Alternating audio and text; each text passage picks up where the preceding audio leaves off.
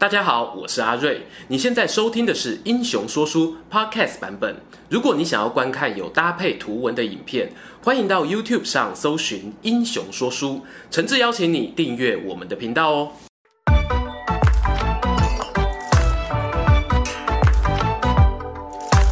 Hello，英雄说书的观众朋友，你们好，我是说书人阿瑞，替大家带来精彩的英雄故事。之前呢、我们录过几支讲司马懿的影片哦，里面提到他的作战风格呢，不外乎是兵贵神速啊，麻痹敌人等等。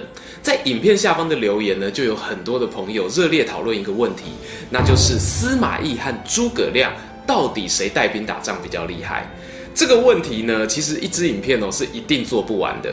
但是今天呢，说书人阿瑞，我打算从两个人当中的其中一场传奇战役说起，带大家来看看。到底两人对战，鹿死谁手？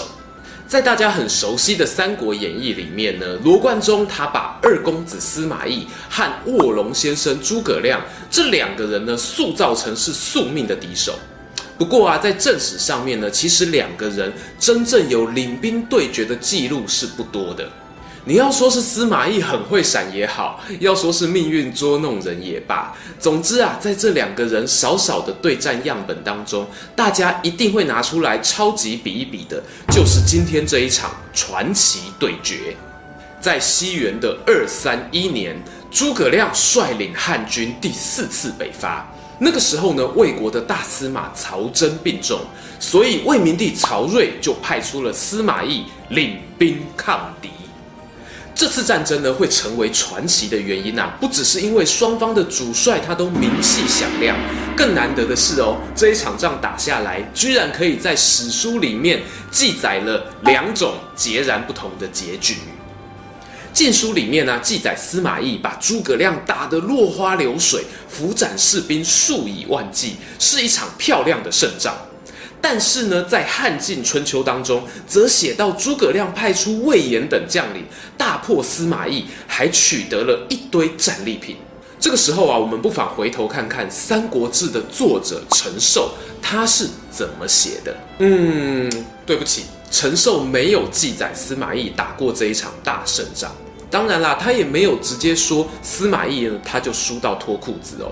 毕竟那个时候陈寿仍在晋朝当官。饭碗要顾啊！换句话讲呢，司马懿他追击诸葛亮大胜的事迹，除了在《晋书》里面之外呢，我们就欠缺其他可靠史料的佐证了。陈寿呢，他作为一个高评价的史官呢，是有道理的。他虽然不能够直接对着晋朝开国神主牌司马懿开枪，但是呢，他毕竟留下了很多蛛丝马迹给后人玩味。这一场战争呢，我们简要来说，就是诸葛亮他带兵出祁山，来到了渭水南岸的上邽这个地方，和司马懿做第一次的亲密接触。接下来呢，诸葛亮啊就技术性的往南撤退到鲁城，借着地利之便来防守。最后啊，蜀汉的军队因为粮食用尽，不得不撤退。第四次北伐到此结束。这次的战场呢，有上邽和鲁城两个地点。在鲁城决战之前的史料呢，都相去不远。不过呢，在鲁城决战之后，就是剧情分歧点了。我们一起来看看到底发生什么事。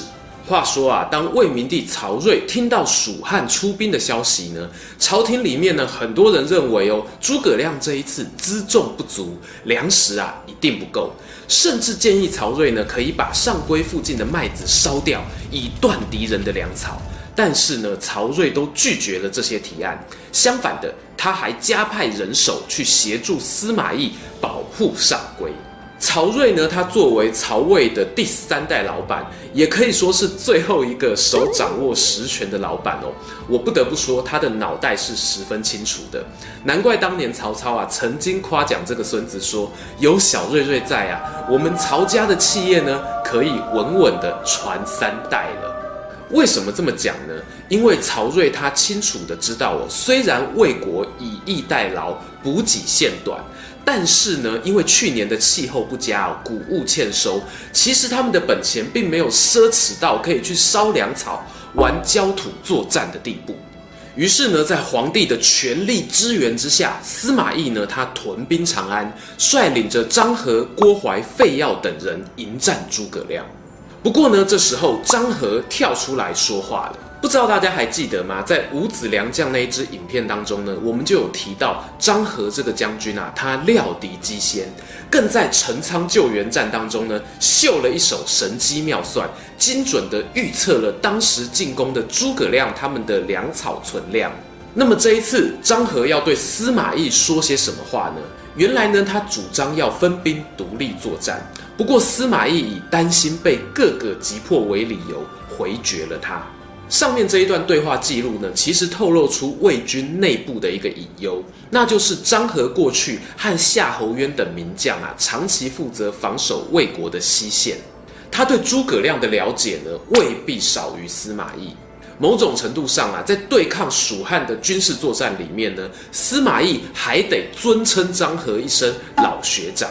那么这一场台面下的菜鸟和老鸟互啄戏码要如何演呢？我们继续看下去。于是呢，司马懿从长安亲自率领军队，日夜兼程地赶到上邽保护麦子，却发现诸葛亮啊，他没有在渭水的北岸建筑防御工事，而是直接撤退。司马懿看了就对部下说啊。哎呀，我们部队远道而来，十分疲惫。诸葛亮却不把握机会，在渭水这里和我们背水一战。看他名气这么大，我想也不过如此啊。然而呢，上面这一段记载哦，其实是语带玄机。因为理论上这个时候双方还没有交战，诸葛亮呢不过派人去割割小麦，没有道理诸将皆惧。司马懿还得安慰部下说：“哎呀，其实诸葛亮并不可怕啊。”但是呢，如果我们去参考一下汉晋春秋的记载，就真相大白了。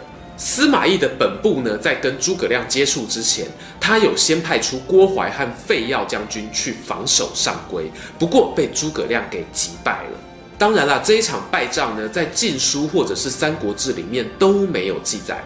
不过呢，后来的《资治通鉴》里面呢，有引用这一段故事。因此呢，说书人我觉得可信度是蛮高的。阿瑞，我合理的揣测呢，诸葛亮这个时候的后退啊，只是技术性的撤离，目的是吸引司马懿往岐山的方向追击。加上呢，当时岐山堡垒还有少量的魏军驻扎。所以司马懿他就很配合的追了上去，就这样，诸葛亮他一路退到了依山傍水的鲁城，而司马懿呢就尾随在后。为什么我们这边说尾随在后，而不说是追击至此呢？因为啊，这个时候老将军张合他又留下了对话记录。张合呢，他对司马懿说了：“司马大将军啊，我建议不要再前进了，我们不如就屯兵在此地。”然后派骑兵去岐山的堡垒骚扰，不然呢，你一直尾随诸葛亮，然后又不跟对方开战，这实在很像是痴汉的行为啊！张合这个话说得有点酸哦，但是司马懿不想听。等到司马懿呢抵达鲁城的城外，他就找了一个山头扎营。尽管啊部下纷纷请缨作战，他都拒绝了，也因此呢留下那一句名言哦。司马懿，你怕蜀汉跟怕老虎一样，全天下都笑你不敢。随着时间一天一天过去，来到了五月，司马懿呢，他终于下定决心要跟诸葛亮打一场。诸葛亮的布阵呢是自己守主城，而南边的阵地呢则交给王平防守。而司马懿和张合呢则兵分两路，一个打诸葛亮，一个打王平。这场战争的结果到底如何呢？其实就像影片一开头所说的，一个鲁城各自表述。在《三国志》里面呢，他跳过了司马懿分兵攻打诸葛亮的胜负记载，只在《王平传》里面提到张合打不下来。那司马懿有打下来吗？我想是没有的。真实的状况很有可能是他和张合双双战败，一路败逃。为何会说司马懿这一场鲁城之战应该是大败呢？我们来看一下地图。此时第四次的北伐来到了尾声，因为大家都知道，后来蜀汉的李严延误运粮，使得诸葛亮不得不撤兵。有三条很重要的史料都记载，张合追击撤退的汉军，不幸正中埋伏，膝盖中了一箭，就此身亡。而他身亡的地点呢，叫做木门。你会发现木门在鲁城的北方。假如诸葛亮的撤退路线有经过这里，那表示他在鲁城战胜之后，应该已经追着司马懿逼近天水了。让我们回顾一下哦，派遣张合追击前的那场军事会议。当时看到蜀汉撤退呢，张合他是主张要按兵不动的，不过司马懿却坚持要他出战。不得已之下呢，只好风萧萧兮渭水寒，张合一去兮不。复还啊！有人说呢，这是司马懿故意挖坑给张合跳。但坦白讲哦，我觉得是有意还是无意的呢？其实不是那么好判断。